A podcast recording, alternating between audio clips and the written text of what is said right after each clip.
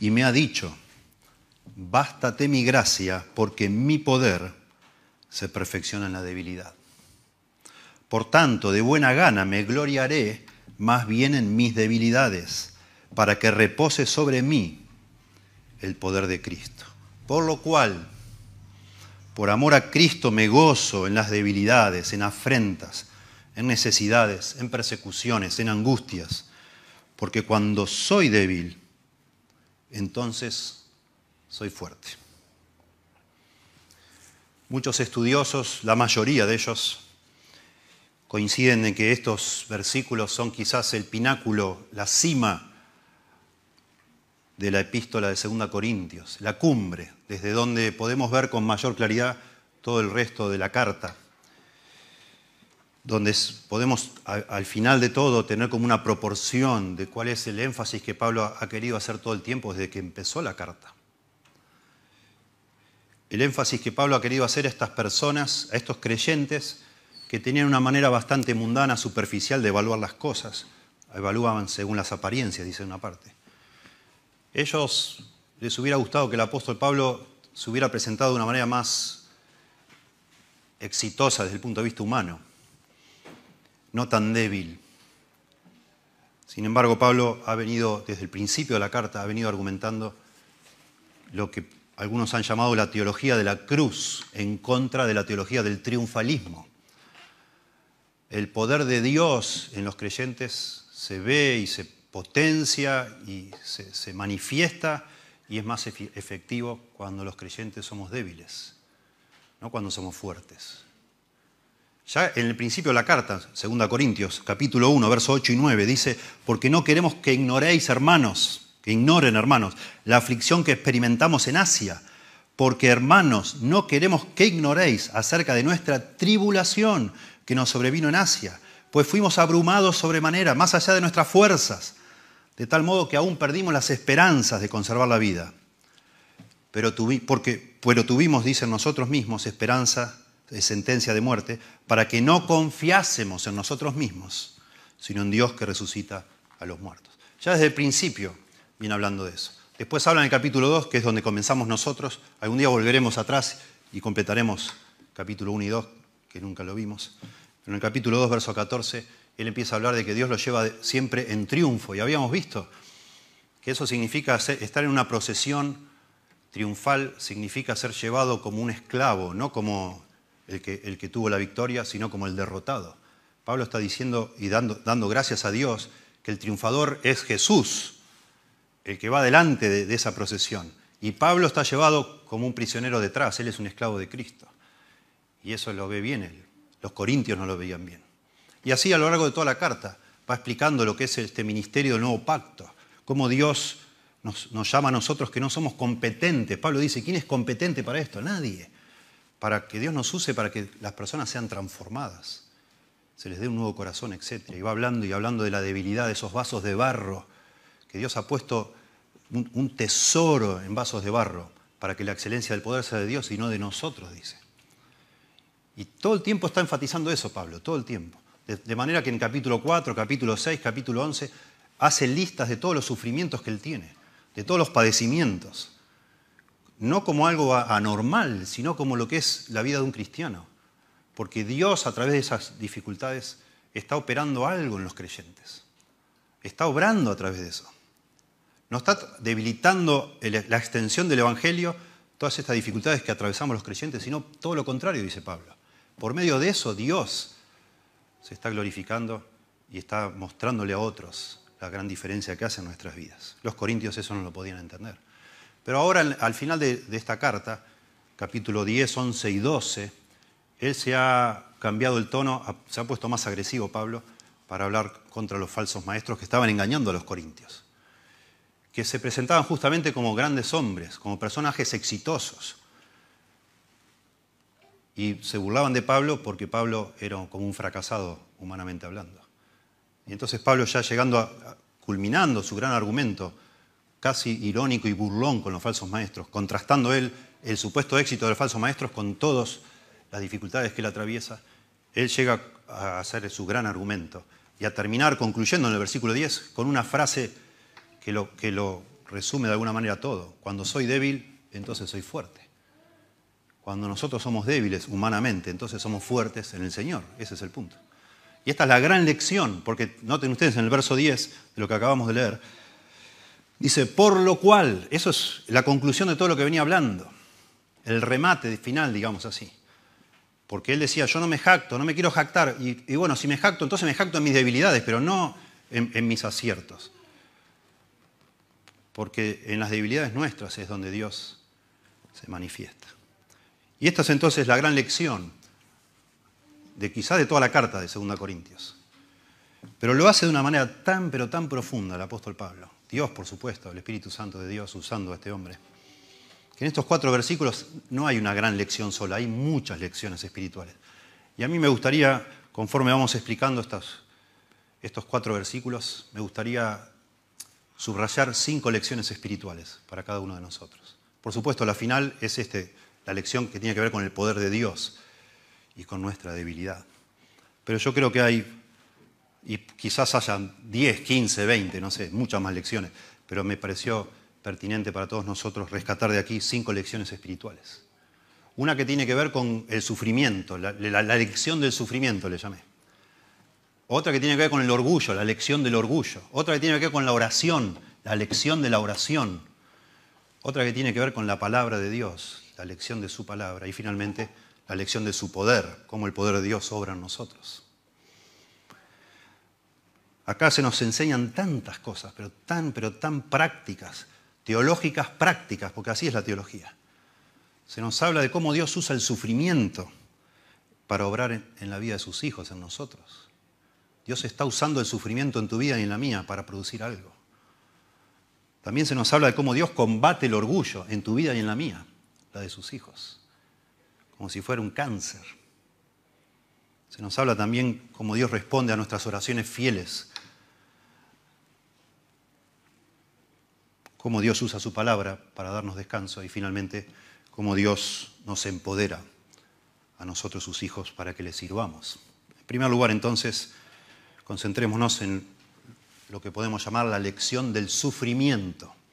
La lección del sufrimiento podemos decir es que Dios nos concede a todos nosotros, sus hijos, a quienes Él ama, aflicciones como una bendición para de esa manera contrarrestar maldiciones que nosotros no vemos ni somos conscientes que nos acechan. Dios usa las aflicciones como una bendición para contrarrestar maldiciones en nuestra vida. Digamos así, maldiciones. Quizás no, no solemos pensar en el orgullo como una maldición, pero es la más grande de todas las maldiciones en nuestra vida. Dios está usando el sufrimiento en tu vida y en la mía. Y quizás recién ha empezado con eso. No lo sabemos. Dice en capítulo 12, verso 7, y para que la grandeza de las revelaciones no me exaltase desmedidamente, me fue dado un aguijón en mi carne, un mensajero de Satanás, que me abofetee para que no me enaltezca sobremanera. Él venía hablando, la última vez que estuvimos estudiando 2 Corintios, consideramos eso, de que él fue llevado al tercer cielo.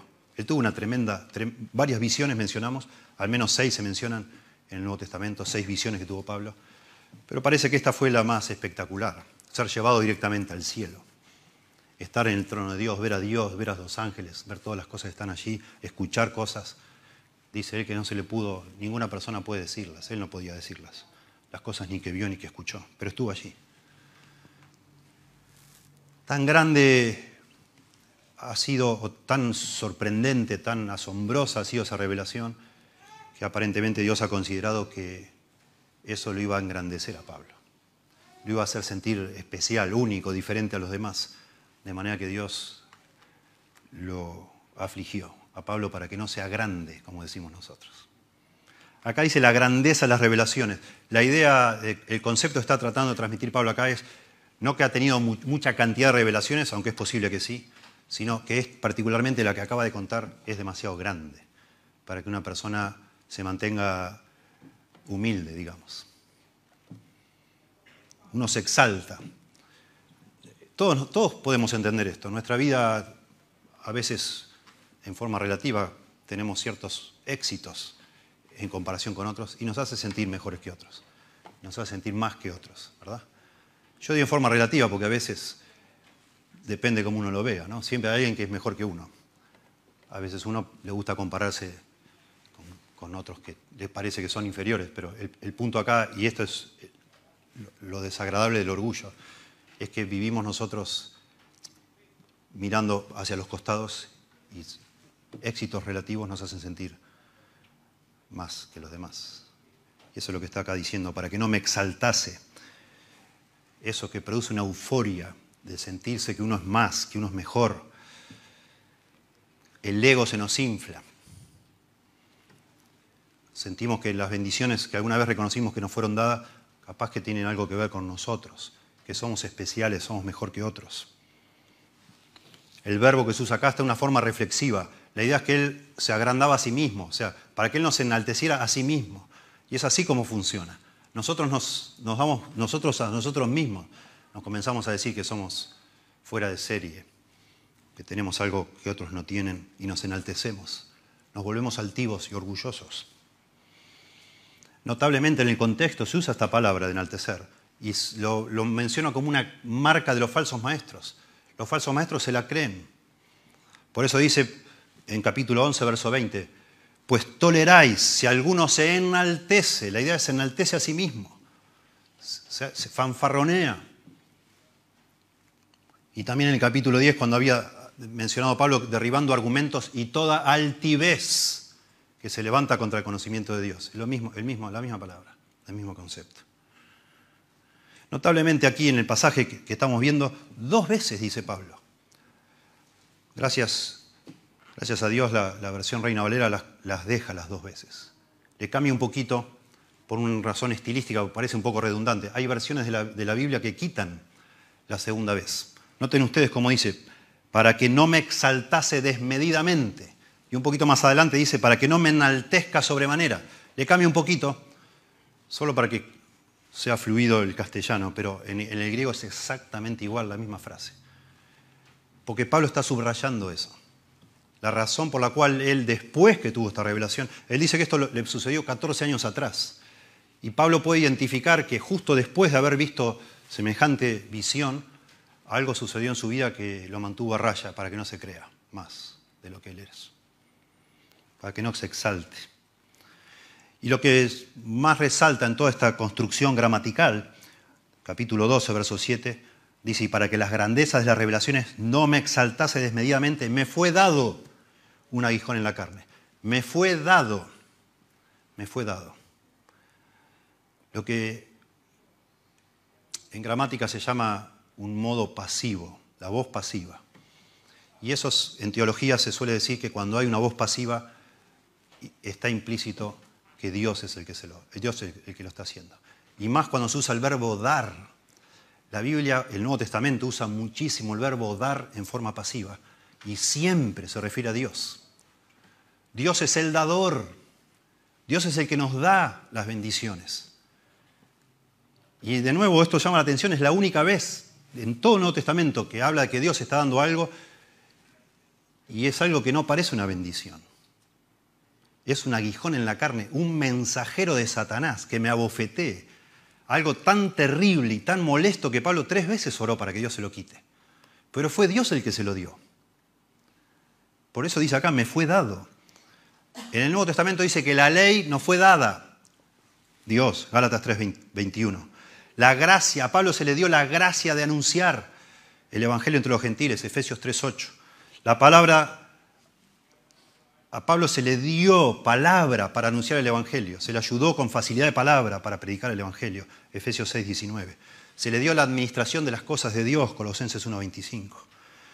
A Timoteo le dice que no descuide el don que le fue dado por Dios. Siempre voz pasiva, le fue dado, le fue dado. Dice que Dios nos ha dado también allí en 2 Timoteo espíritu de poder, de amor y de dominio propio. La gracia de Dios que nos fue dada en Cristo Jesús, 2 Timoteo 1.9. Pedro dice que todas las cosas que pertenecen a la vida y a la piedad nos fueron dadas por su divino poder. En el verso siguiente, 2 Pedro 1.4, dice que nos ha dado preciosas y grandísimas promesas.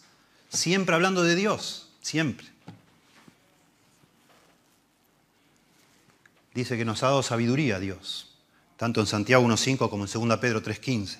Nos ha dado entendimiento para conocer al que es verdadero, dice 1 Juan 5.20. Mirad por amor nos ha dado el Padre. Juan también dice que el Espíritu que nos ha dado, Dios nos ha dado el Espíritu.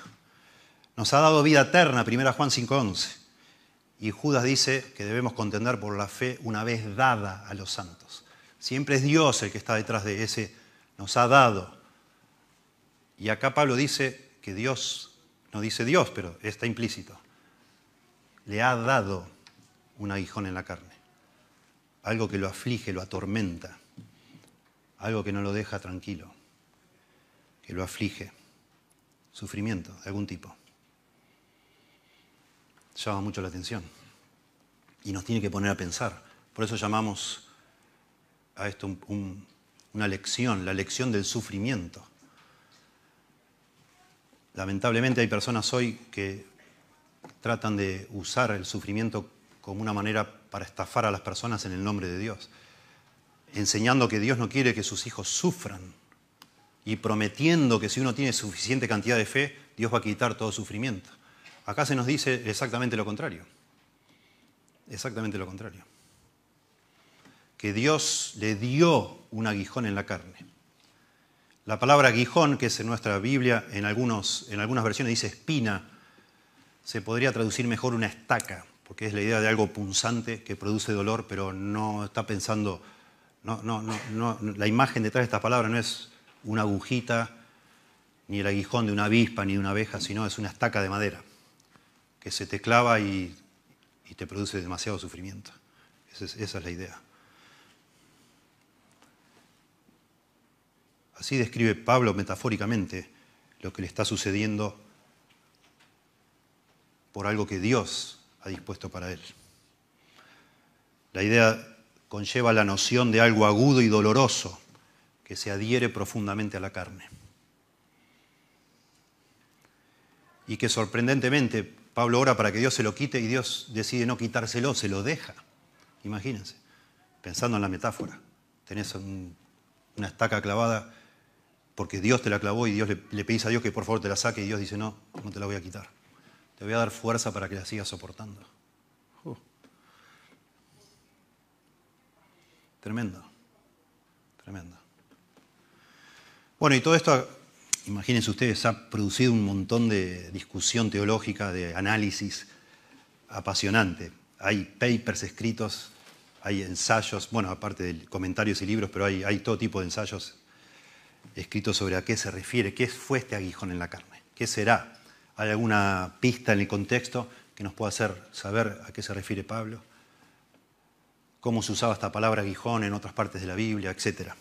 Dice acá que, noten cómo está escrito, un aguijón en la carne, coma, un mensajero de Satanás. Eso es, se llama aposición, que es como una aclaración. ¿Qué será este aguijón de la, de la carne? ¿Qué está detrás de este aguijón en la carne? Un, un demonio, un mensajero de Satanás. Literalmente dice un ángel de Satanás en el, griego dice un ángel. Ángeles, la palabra ángel significa mensajero. Ángelos. De manera que Dios le da, no Satanás, Dios le da, Satanás en ninguna parte de la Biblia dice que nos da algo, no nos da nada. Dios es el dador. Dios le da un sufrimiento, una aflicción a Pablo y utiliza como instrumento para ejecutar su voluntad a un, a un demonio. Lo cual no nos debe sorprender porque lo vemos en la Biblia otras veces lo mismo. Lo vemos en el libro de Job, lo vemos en la, vida de Saúl, lo vemos muchas veces. No es, no es, una, no es una cosa extraña aquí, que Dios usa a sus criaturas, porque Él creó a todos los ángeles, aún los malos. Bueno, muchos han pensado o han querido ver acá por, estas, por esta frase en la carne, que se refiere a una enfermedad. Debería referirse a una enfermedad, un aguijón en la carne, algo que produce dolor físico, como si fuera que te pincharan con una estaca. En la Septuaginta, esta palabra, la Septuaginta, es la traducción al griego del, la, traducción al griego del, del, Antiguo Testamento. En la Septuaginta, o sea, en versículos del Antiguo Testamento escritos en griego, esta palabra aguijón se utiliza para hablar de personas.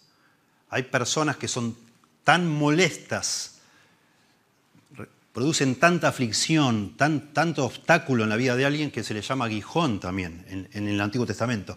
Eso, por ejemplo, sucede en números 33, 55, escuchen. Y si no, echaréis a los moradores del país de delante de vosotros.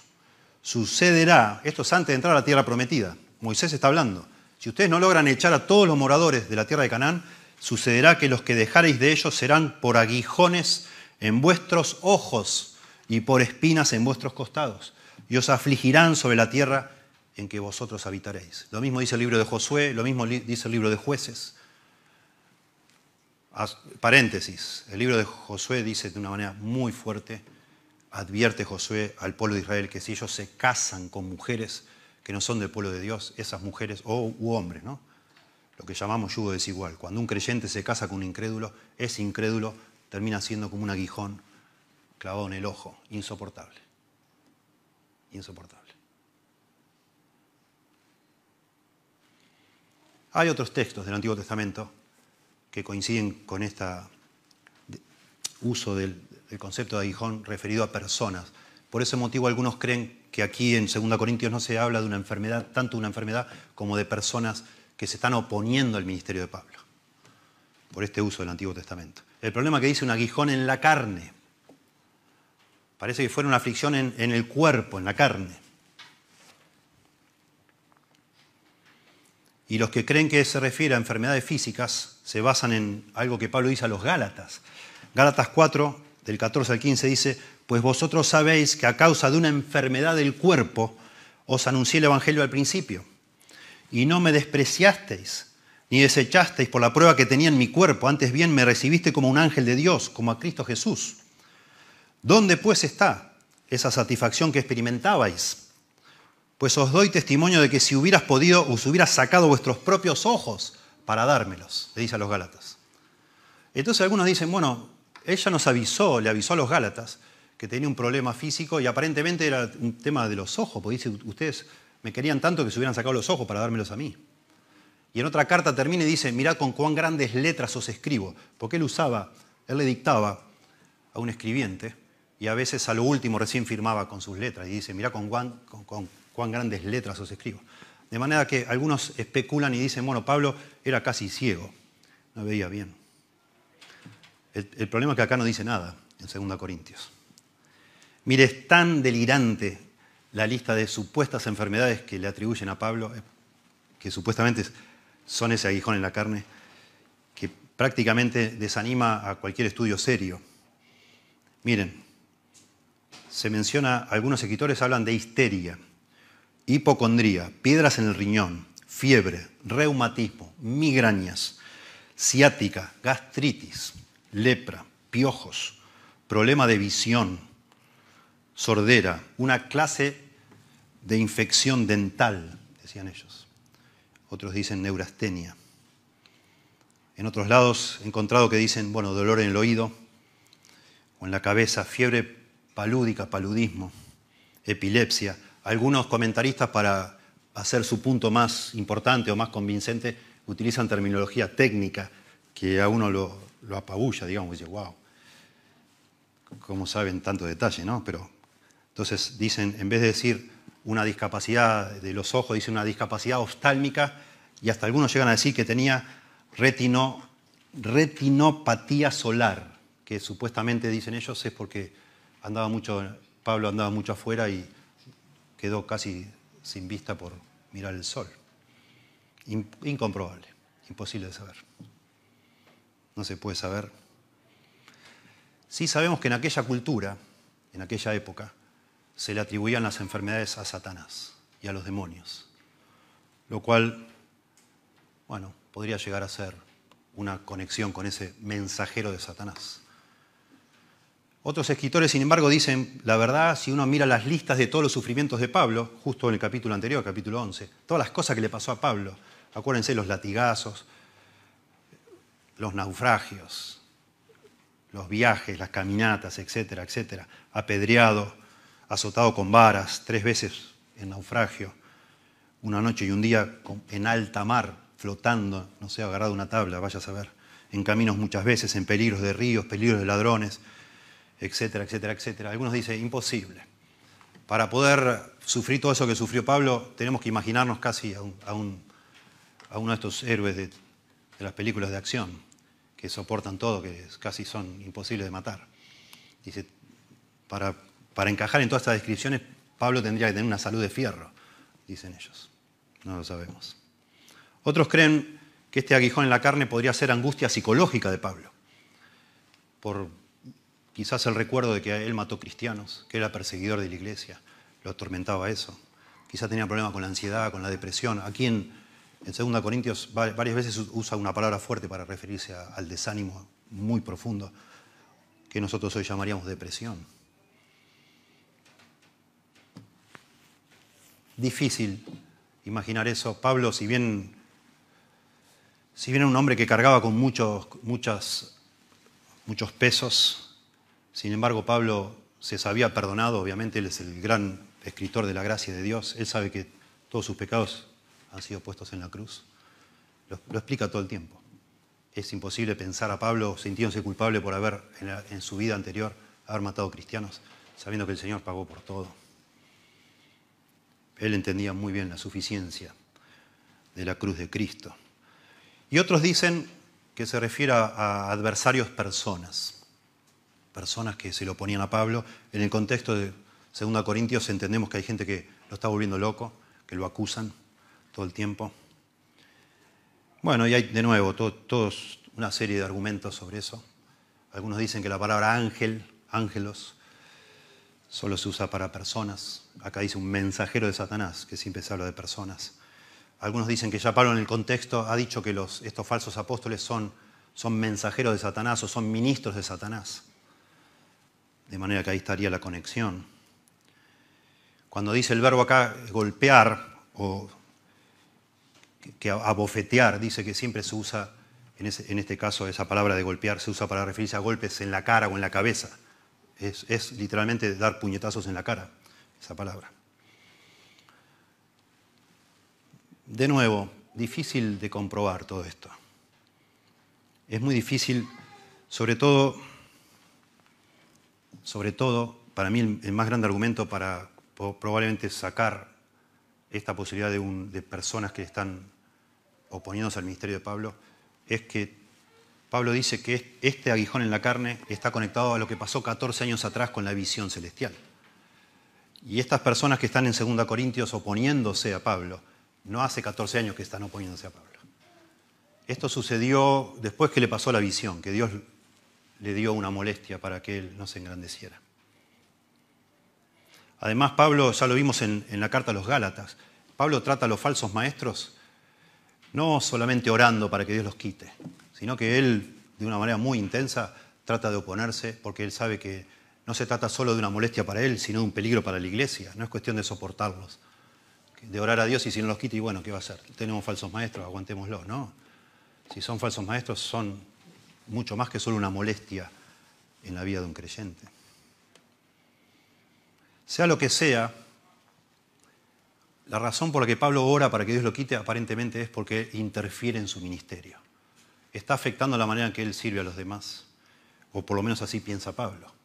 De manera que algunos también creen que esta aflicción, que puede ser algo físico, tiene, le, puede estar afectando a él o no, no, como algo, no como una enfermedad que permanente que tuvo siempre, porque de nuevo sucedió después de, que tuvo esa visión 14 años atrás, sino que probablemente le afectó su capacidad de orar, de, hablar, de la oratoria, quiero decir, de lo cual se burlaban mucho, o algún otro aspecto que producía justamente motivos para burla, para desprecio, que es lo que está aquí en el contexto mencionado.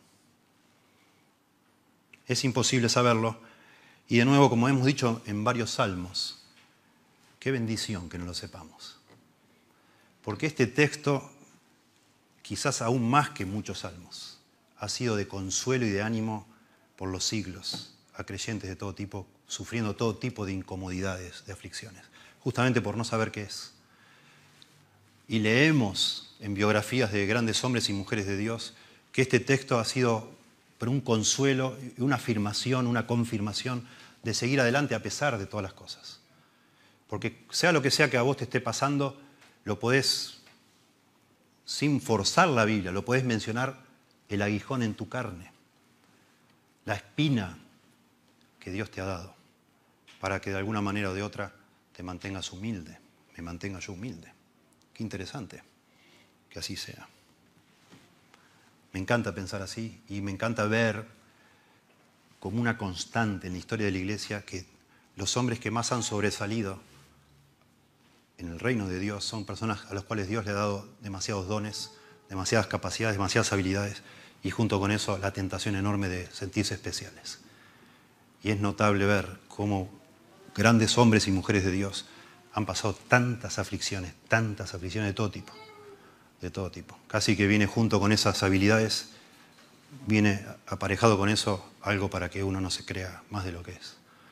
Y leemos y sabemos de cosas tremendas, de hombres de Dios luchando con el desánimo, con la depresión, con todo tipo de enfermedades. Solo quiero leerles algo que a mí me impresionó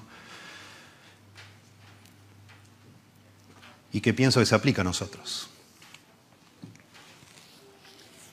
A veces los creyentes tenemos alguna dificultad física o de otro tipo y pensamos que por eso no podemos servir a Dios. Pensamos que, que eso es una barrera para servir eficazmente a Dios. Quizás podríamos decir que los creyentes de hoy somos demasiado mimosos, demasiado blandengues, demasiado blanditos. Cualquier dolorcito, cualquier molestia eh, es una buena razón para decir, por favor, podrías hacerlo vos, yo esta semana no voy a poder. Me entró shampoo en el ojo, no, no puedo ver. No sé. Me entró shampoo en el ojo esta mañana, por eso digo eso. casi, no, casi lo llama Jonathan, predica vos. Escuchen de Juan Calvino, una persona, cita esto, un hombre llamado Sam Storms, escribe esto eh, hablando en contra del movimiento de sanidades que hay hoy.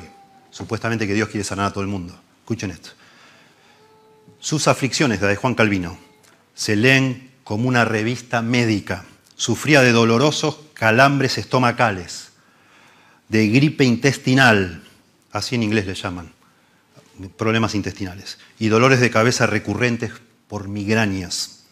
Estaba sujeto a una persistente avalancha de fiebres que a menudo lo tendían acostado por semanas. Experimentó problemas con su tráquea, además de pleuresía, gota y cólicos. Era especialmente susceptible a las hemorroides que se veían agravadas por un absceso interno que no curaba. Sufría de artritis severa y dolor agudo en las rodillas, pantorrillas y pies. Otras enfermedades incluyen nefritis, inflamación aguda y crónica del riñón causada por una infección, cálculos biliares y cálculos renales. Una vez pasó un cálculo renal tan grande que rasgó el canal urinario y provocó un sangrado excesivo. Contrajo tuberculosis pulmonar. Estamos hablando de Juan Calvino. A los 51, a los 51 años de edad, ¿no? Lo que finalmente le llevó a la muerte. Sus problemas de salud se vieron agravados por su exigente ritmo de predicación. Me, impresiona mucho, porque es una personas que Dios más ha usado en la historia. Y no, no sé si ustedes pueden dimensionar la cantidad de cosas que ese hombre hizo y cómo después de tantos años sigue siendo vigente las cosas que él escribió. Porque hay, libros que pasan de moda después que uno los escribe, pues ya hay otros mucho mejores, que son mejor investigados, mejor estudiados sigue siendo valioso en una investigación leer lo que escribió este hombre. Y este hombre tenía miles de dificultades para hacer eso. Nos cuenta, nos cuenta él, y quizás parte de sus problemas tenían que ver con eso, que él no almorzaba, él solo desayunaba y cenaba, porque si almorzaba le agarraba ganas de dormir la siesta y no podía seguir escribiendo. Y él no quería desperdiciar el tiempo. Miren, estamos hablando de la lección del sufrimiento. Dios usa el sufrimiento en nuestra vida. Dios usa el sufrimiento y Dios a través del sufrimiento en nuestra vida puede hacer grandes cosas más que si todo nos saliera color de rosa. Me asombra, conozco hoy en día una persona parecida, no, no, en toda esta lista que leí, pero tanto Jonathan como yo conocemos un hombre de Dios que se llama Josías Grauman, que es el director del instituto del máster seminario en español. Él, hemos, hemos hablado con él y él gran parte de todo lo que escribe y hace lo hace acostado en una cama, por todos los dolores que tiene. Él trabaja en una computadora pero acostado. Tiene un sistema para poder seguir escribiendo mientras está acostado. Lo hemos visto enseñando y se desmaya permanentemente. Tremendo. Y no se puede creer todo lo que él hace. No se puede creer. Tremendo. No sabemos de Pablo, no sabemos, pero él está contando acá justamente para abrir los ojos a creyentes y hacerles pensar. Distinto como están pensando. Distinto como piensa el mundo en que vivimos, que parece que la, la evidencia que Dios está sobre tu vida es que todo te sale bien. Y no es así. Al contrario, puede ser al contrario. Que Dios, con todas las dificultades que vos tenés hoy, vaya a saber cuáles sean. Mejor que no sepamos de nuevo, capaz que son personas, capaz que son aflicciones físicas, vaya a saber aflicciones emocionales. Todas esas cosas que a vos te pasen, Dios las puede usar. Y seguramente puedo decir, yo las quiero usar. Para que vos no te lleves la gloria, para que justamente este tesoro que es el Evangelio esté puesto en vasos de barro, para que la excelencia del poder sea de Dios y no de nosotros. En segundo lugar, la lección del orgullo. Podemos decir en esta lección que Dios considera el orgullo en nuestra vida como algo detestable y peligroso. Es una calamidad, el orgullo es, nuestro gran problema. Es lo peor de nosotros, el orgullo. Tener una estaca clavada no es algo bueno. No es algo bueno. Pero por favor, pensá conmigo. Dios consideró que era mejor para Pablo tener una estaca clavada que ser orgulloso. Dios que es soberano, Dios que es bueno y que solamente dice que va a darle cosas buenas a sus hijos. Porque Dios nos ama, porque nos ha dado a su Hijo, ¿cómo no nos dará también junto con Él todas las demás cosas? Dice Romanos. Dios que está dispuesto a bendecirte todo, todo lo que puede odia tanto el orgullo en tu vida y en la mía que prefiere darnos aflicciones antes de permitir que nos enorgullezcamos. Pensá. No sé, si, no sé si somos conscientes, ni vos ni yo, de lo que significa el orgullo en nuestra vida. No lo sé. Pero esto nos debería hacer pensar. Está diciendo que envió un mensajero de Satanás para que Pablo no se enorgullezca. Una aflicción tan dolorosa que Pablo dice que lo abofeteaba. La idea de la palabra abofetear le, le hace doler, le da como puñetazos en la cabeza. Tan molesto que Pablo oró tres veces. No lo podía soportar, pero Dios consideró que eso era mejor que si Pablo se enorgullecía. Y eso es lo mismo en tu vida y en la mía, eso es una lección espiritual. El orgullo nos destruye la vida. Destruye una familia, destruye una iglesia, destruye todo el orgullo. Tremendo. La palabra ofetear es el verbo atormentar, abusar.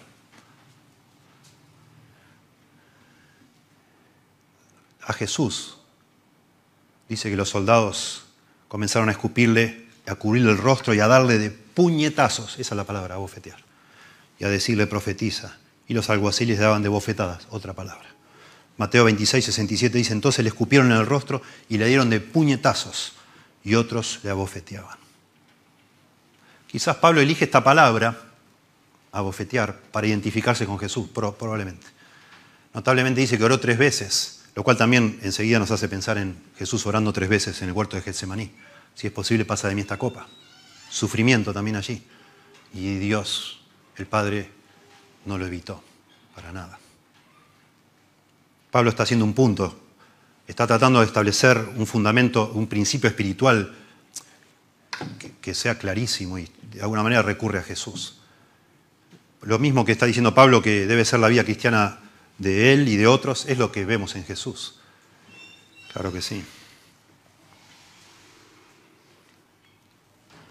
Satanás quiere oponerse a nosotros, dice allá en Tesalonicenses por lo cual quisimos ir a vosotros, yo Pablo ciertamente una y otra vez, pero Satanás nos estorbó. Satanás trata de estorbar la obra de Dios. Pero en este caso es Dios el que le está dando esto a Pablo usándolo a Satanás para producir un bien, porque acá dice, para que no me enaltezca sobremanera. Eso no es un obstáculo. El obstáculo hubiera sido que Pablo sea orgulloso. Dios no hubiera usado a Pablo como lo usó si él hubiera caído en el orgullo, en la arrogancia, en la jactancia. Por eso estamos seguros de que en este caso Satanás no se salió con la suya. Claro que no. Claro que no. Porque acá el Señor mismo después le explica que no, no te lo voy a quitar. Eso es lo que vos necesitas para que seas más útil. Porque si vos caes en el orgullo, ya no servís para nada. No, no vas a hacer la obra de Dios. No vas a hacer mi obra, le habrá dicho el Señor, si, vos sos orgulloso, arrogante, altivo. Nadie puede hacer la obra de Dios en ese, en ese estado, en esa condición. No podemos. No lo podemos hacer. Eso es la lección del orgullo que está en este pasaje, que deberíamos profundizar mucho más. No podemos en cada, estos, cada, uno, cada punto desarrollarlo tanto, pero debe ser a los ojos de Dios algo despreciable, más de lo que imaginamos, si Él es capaz, Dios, de hacer algo así con, no solo con un creyente, sino con uno de sus escogidos más preciosos, el gran apóstol Pablo, el siervo, el siervo más efectivo que conocemos para la causa de Dios. porque hace algo así Dios con él? Para que sea efectivo justamente. El orgullo le hubiera arruinado todo. Humillaos bajo la poderosa mano de Dios, dice, para que los exalte cuando fuere tiempo. Ya cuando dice humillaos, porque Dios dice resista a los soberbios y da gracia a los humildes. Dios resiste a los soberbios. Imagínate a vos, imagínate vos a Dios resistiéndote a vos, como diciendo, por favor, déjame tranquilo, no te aguanto más. Dios resiste a los soberbios, pero da gracia a los humildes. Y por eso, eso es un proverbio que lo cita Santiago, capítulo 4, y lo cita Pedro, eh, primera Pedro, capítulo 5. Pero entonces Pedro dice, humillaos pues bajo la poderosa mano de Dios. Y al hablar de la poderosa mano de Dios, está implicando de nuevo Dios haciendo algo para humillarnos. Algo que nos duele, algo que no nos gusta, pero que necesitamos para ser humildes. En tercer lugar, la lección de la oración. Notablemente dice verso 8, respecto a lo cual tres veces he rogado al Señor que lo quite de mí. Tres veces. La lección de la oración es que Dios responde a nuestras oraciones de acuerdo con su voluntad, pero no siempre de la forma que nos gustaría. Nosotros hay cosas que pedimos y Dios no nos da porque pedimos mal, para gastar en nuestros deleites, dice Santiago. Pero a veces pedimos cosas que están bien, ¿verdad? Que Dios dice que debemos pedir. Yo debo pedir, por ejemplo, por sabiduría. Vos debes pedir por sabiduría. Eso nos dice Santiago, capítulo 1, verso 5. Yo debo pedir por humildad, debo pedir por paciencia, etcétera, etcétera. El problema es que, y eso está bien, y Dios me lo va a dar porque Dios me pide que yo pida eso. El problema es que Dios no me lo va a dar como yo lo pido, sino como Él quiere. Y esa es la lección que vemos aquí. Dios le quiere dar humildad a Pablo. Pablo, por supuesto, le gustaría ser humilde, pero no de esa manera.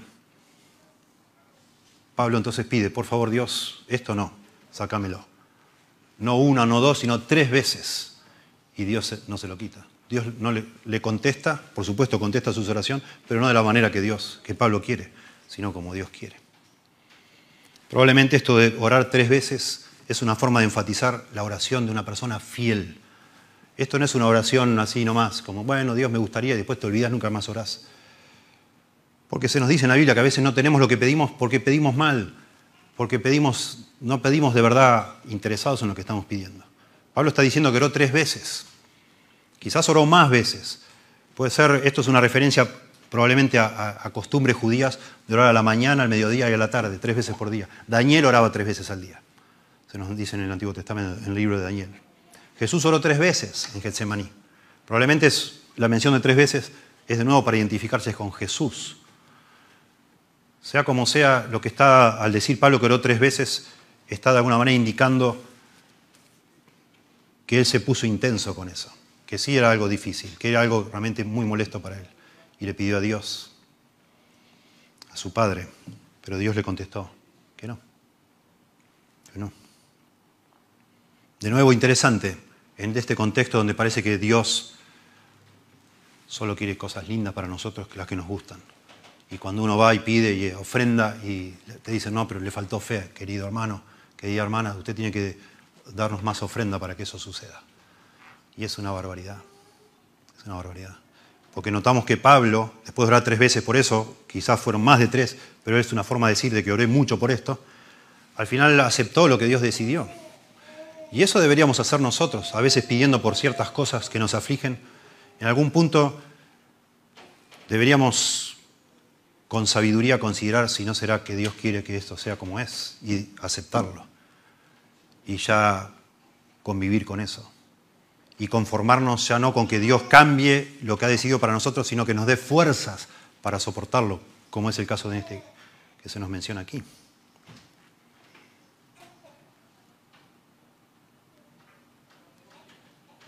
Hay que pensar, tenemos que pensar. Yo no dejaría de orar por algo, pero mientras tanto veo que Dios no me concede lo que oro, sí empezaría a considerar otras alternativas. Y yo no, ni vos ni yo vamos a tener la posibilidad que tuvo acá Pablo, que dice Dios y me dijo, bástate mi gracia porque mi poder se perfecciona en la debilidad. Y aparentemente el Señor habló con el apóstol Pablo. Notablemente, notablemente, es la única vez en todo Nuevo Testamento o en todas las cartas de Pablo que Pablo registra algo que Dios o Jesús le dijo a él, el Señor resucitado le dijo a él. Es la única vez. Y ya quedó claro, me parece a mí, con el estudio anterior, que no deberíamos buscar que Dios nos hable, ni que se nos aparezca, ni verlo, ni nada de eso. Nosotros tenemos su palabra para guiarnos. Y en su palabra tenemos que entender, con la luz y la sabiduría de su palabra y del Espíritu, deberíamos entender que muchas veces probablemente estamos orando para que Dios nos allane el camino, quite los obstáculos, nos quite la aflicción, y a lo mejor es una aflicción que Dios nos ha dado con un propósito. Y más vale deberíamos aceptar ese propósito. Y pensar cómo sería mi vida si todo me saliera bien, si todo fuera como a mí me gustaría, si esta persona no estaría en mi vida, si no me molestaría este, si me hubiera casado con otro, o lo que sea que te esté molestando. A lo mejor sería una calamidad espiritual tu vida. Pues estarías agrandado, luchando con el orgullo. Vaya a saber, vaya a saber. Hay cosas que no debemos pedir porque debemos, al contrario, pedir a Dios esa sabiduría, eso, de eso habla Santiago, en definitiva, cuando estamos en diversas pruebas, esa sabiduría para decir, bueno, esto, esto viene de Dios, viene de Dios. ¿No es un castigo? No, no es un castigo. ¿No es la consecuencia de un pecado, de una mala decisión? No necesariamente. No sé por qué pasó esto. Yo no sé qué hice para que me toque esto. Bueno, debe ser de la mano de Dios. Debe ser de la mano de Dios. Algún problema físico tuyo, a lo mejor de, la gente que te rodea, tu esposa, de tu esposo, de tus hijos. Vaya a saber. Cosas que no, no tienen necesariamente conexión directa con un pecado tuyo o de alguien cercano a vos, sino son cosas que Dios ha decidido. Y tenemos que pensar y orar a Dios por sabiduría para ver cómo en eso podemos glorificar a Dios. Esa es la lección de la oración. Dice Calvino que hay dos tipos de respuesta a la oración. Pedimos sin calificación aquellas cosas sobre las cuales tenemos una promesa segura, como el perfeccionamiento del reino de Dios, la santificación de su nombre, el perdón de los pecados y todo lo que, no sea, que nos sea garantizado en las Escrituras. Debemos orar por eso. Pero cuando imaginamos que el reino de Dios puede ser, y de hecho debe ser promovido de tal o cual manera, o que esto o aquello es necesario para santificar su nombre, a menudo nos equivocamos.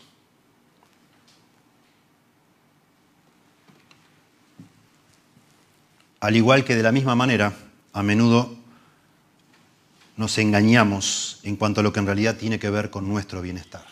Decimos, no, yo pido esto para que el reino de Dios se extienda.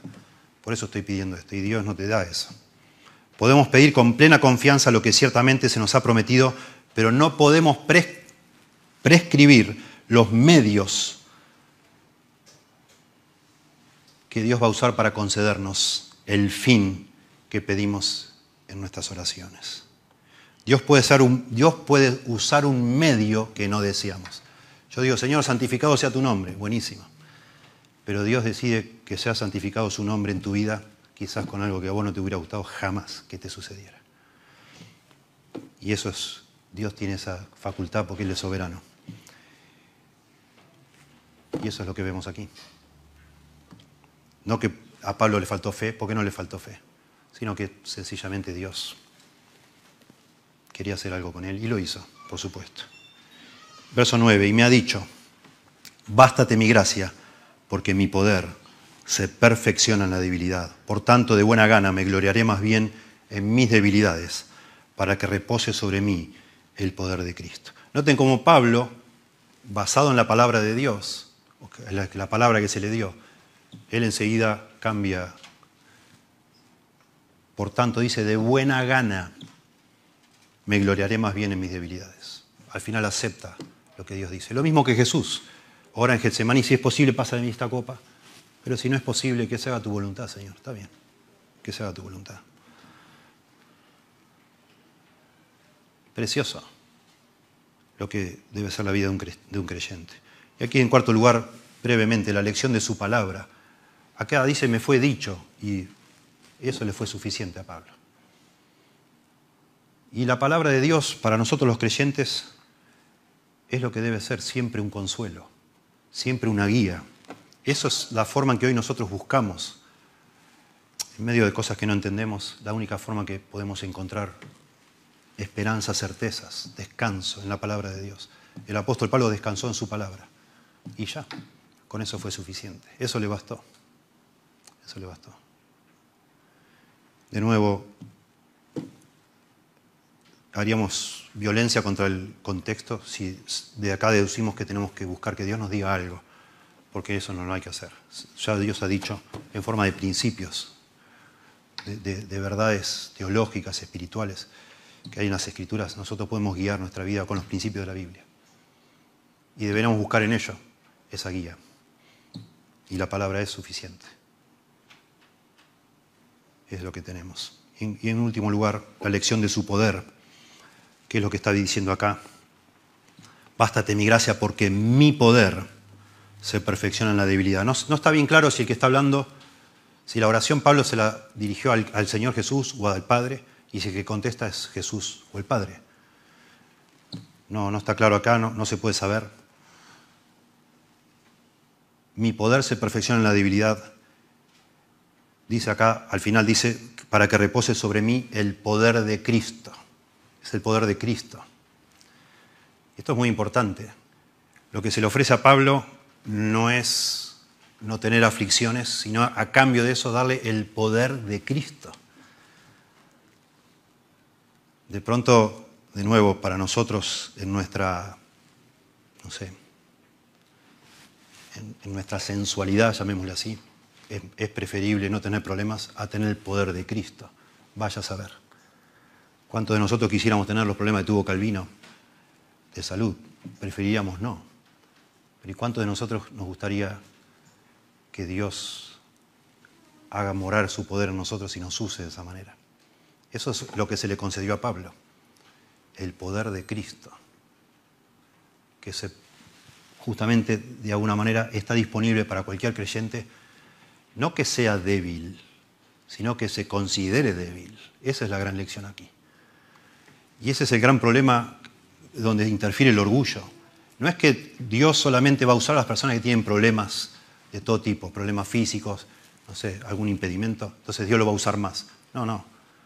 Dios usa a las personas que reconocen su incapacidad, que reconocen su dependencia de Dios.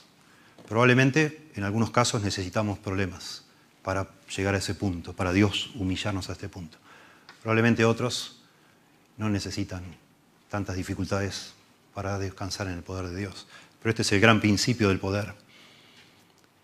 La gracia de Dios no solo se refiere a la salvación, sino a que se nos conceda el poder de Dios. Noten que aquí el concepto de gracia y de poder son, son sinónimos. Bástate mi gracia, porque mi poder, mi gracia, mi poder se perfecciona en la debilidad. Y es la gracia de Dios que nos concede a nosotros los creyentes. El mismo poder que ha resucitado a Cristo entre los muertos. Dios puede obrar a través nuestro cosas que ningún ser humano puede hacer. Eso tiene que, de nuevo, tiene mucho que ver con el, ministerio del nuevo pacto, que Pablo dice, ¿quién es competente para esta? Humanamente, ¿quién puede hacer? Nadie. Sin embargo, Dios, a través mío, a través tuyo, puede hacer cosas que nosotros no podemos. Es el poder de Cristo. El poder de Cristo. Manifestado a través nuestro, la elección de, la elección de su poder. Dios nos concede el mismo poder de Cristo solamente cuando reconocemos nuestra debilidad. Por eso Pablo dice, de buena gana me, gloriaré más bien en mis debilidades. Y eso está referido, está conectado con el verso 6. Antes decía, sin embargo, si quisiera gloriarme, no sería insensato, pues diría la verdad. Está hablando de su visión. Él no está mintiendo, él estuvo en el cielo. Pero no se quiere gloriar de eso, sino se quiere gloriar de su debilidad. Entonces acá está aclarando eso. Y por eso, acá como, después que Dios le explica por qué le dio aguijón en la carne, entonces él descansa en eso y dice, de buena gana, ahora que entiendo el propósito de esta prueba, de buena, de buena gana me gloriaré más bien en mis debilidades. Porque eso hace que el poder de Dios actúe en mí. Yo reconocer que no es mi poder sino el de Dios, que no son mis habilidades sino las de Dios, que Dios es el que está obrando a través mío. Precioso demasiado profundo, no sé, me, siento como que no me alcanza lo que, lo que estoy explicando. Porque dice, para que repose sobre mí el poder de Cristo. Esa idea de reposar es la idea que venga a habitar en mí el poder de Cristo. La condición para que el poder de Cristo esté sobre mi vida, reposando dentro mío. La palabra reposar es la idea de eso, de venir a habitar. Para que el poder de Dios esté obrando en tu vida y en la mía, es que yo me reconozca débil. Cosa que parece simple, pero no es tan simple. No es tan simple. Bueno, Pablo entendía. Claro que sí, lo dice en otras partes. Ya no vivo yo, más Cristo vive en mí. He sido crucificado con Cristo.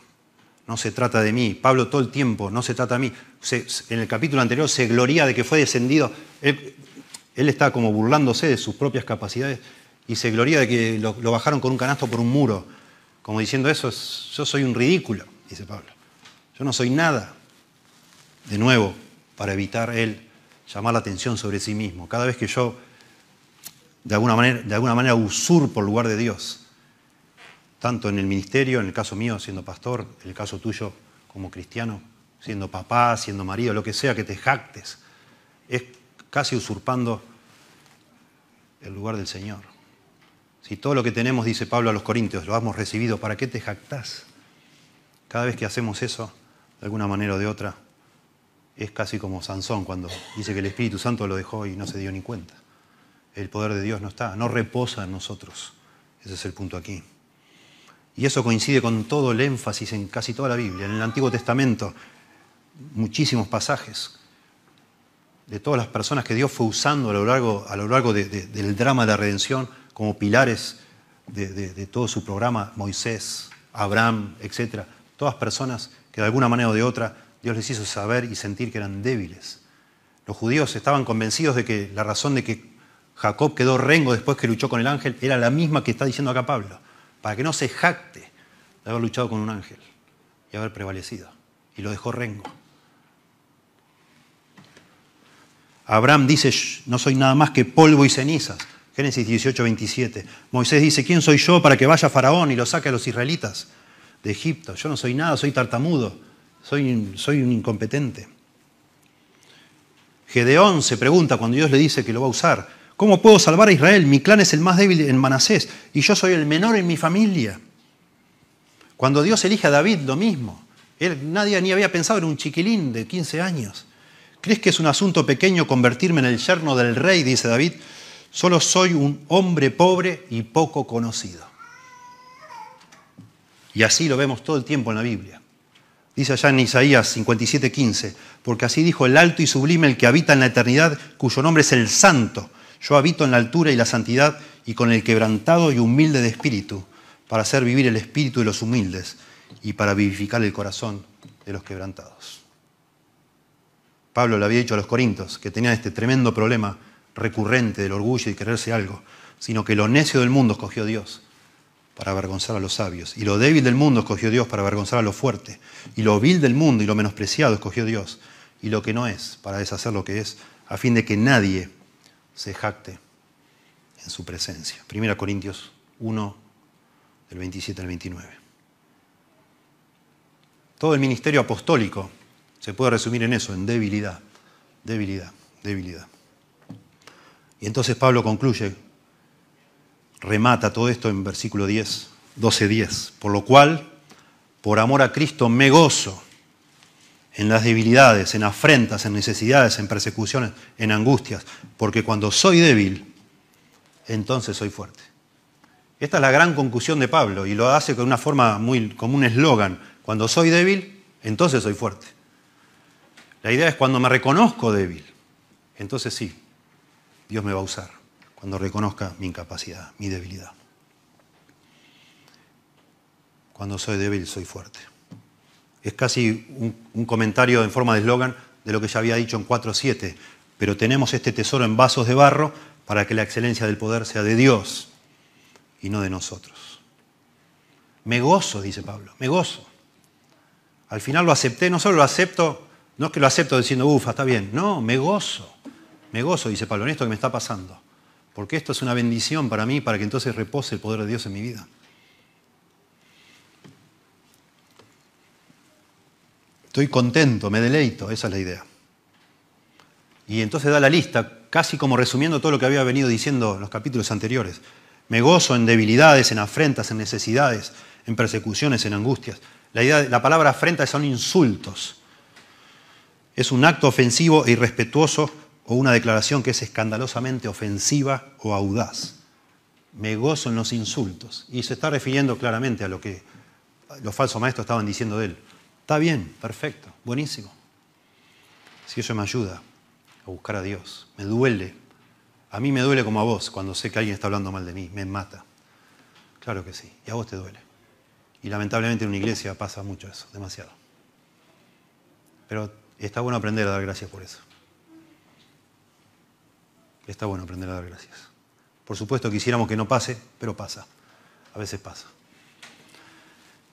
Si eso sirve para yo ponerme a mí en mi lugar y bajarme el copete, amén. Bienvenido sea.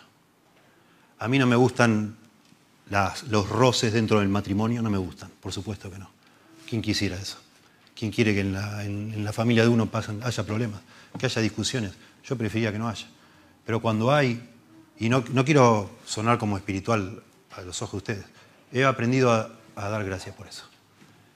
A verme como un tonto y decir, qué bendición. Este es el estado espiritual ideal para que Dios sobre mí. Sentirme un tarado porque no sé manejar algo, porque no sé resolver una situación, porque quiero arreglar un problema y lo, empeoro. Y me siento un tonto. Y me gozo. Y Pablo se goza. Por supuesto, por la gracia de Dios, todo se va arreglando y todo va creciendo y todo va madurando, la iglesia, el matrimonio, la familia, la paternidad, etcétera, etcétera. Pero ya sabemos que a la vuelta de la esquina, en el momento que hemos pensado, hay un problema y a veces me parece a mí, somos demasiado rápidos para evitar esas cosas y en, vez de verlas como bendiciones de parte de Dios, para volver a hacer en nosotros maravillas. Si mi cabeza se alzare, dice Job, cual león tú me casas y vuelves a hacer maravillas en mí. Y así lo hace Dios. Claro que sí. Y el matrimonio es el, me parece a mí, un instrumento por excelencia santificador en la vida de un creyente. La familia, las relaciones interpersonales no son tan fáciles. Dios las usa, las usa de una manera preciosa para producirnos aflicción, claro que sí, para hacernos orar a Dios, pero sobre todo para mostrarnos nuestra debilidad, nuestra incapacidad y nuestra necesidad de, que el, poder de Dios, el poder de Cristo repose en nosotros. Y entonces Pablo dice, bueno, en afrentas, relaciones interpersonales, necesidades, se refiere a las dificultades que habían enumerado capítulo 4, capítulo 6, capítulo 11. Persecuciones, también ahí en capítulo 11, versos 24 y 25. Y las angustias. Todos problemas, problemas, problemas. Problemas del ministerio. Pablo al final dice, me gozo en todos estos problemas. Estar en el pastorado, ser misionero, ser, ser apóstol es un drama tremendo. Pero está bueno, me gozo, porque Dios a través de eso sigue obrando en mí.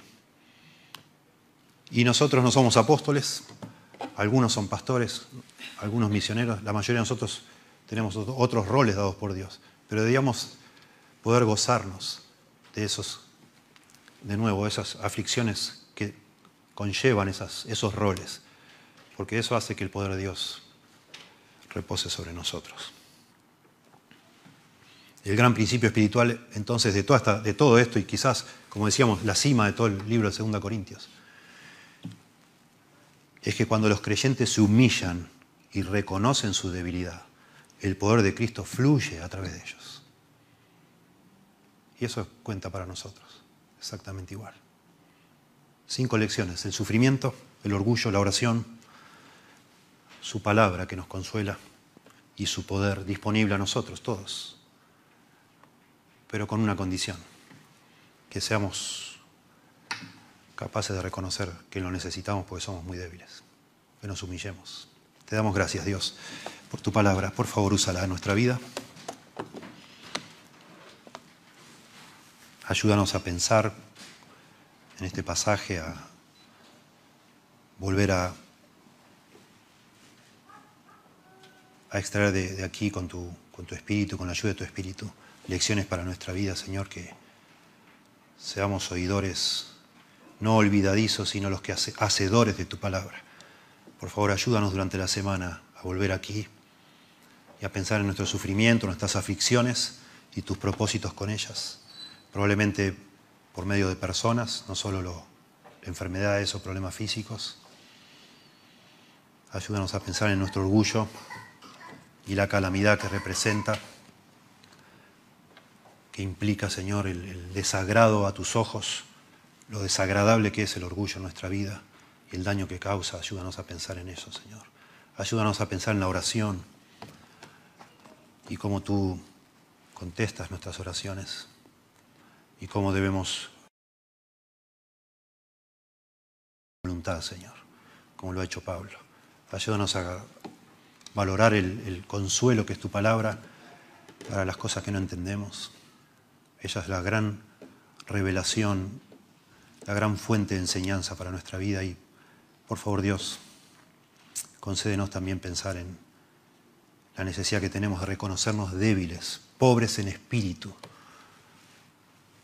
mendigos espirituales, Señor. Ayúdanos, Dios, para no solo que eso produzca humildad en nuestra vida, sino para que contemos con tu poder, tu poder que puede hacer cosas asombrosas, que son tan necesarias, Señor en nuestra vida y en las de los que nos rodean. Damos gracias, Señor, por, damos gracias por tu palabra, damos gracias por Jesús, damos gracias porque la, vida cristiana comienza con ese reconocimiento de, estar en bancarrota espiritual, de esa necesidad tan profunda que tenemos de un Salvador que eres tú, Señor. Damos gracias en el nombre de Jesús. Amén.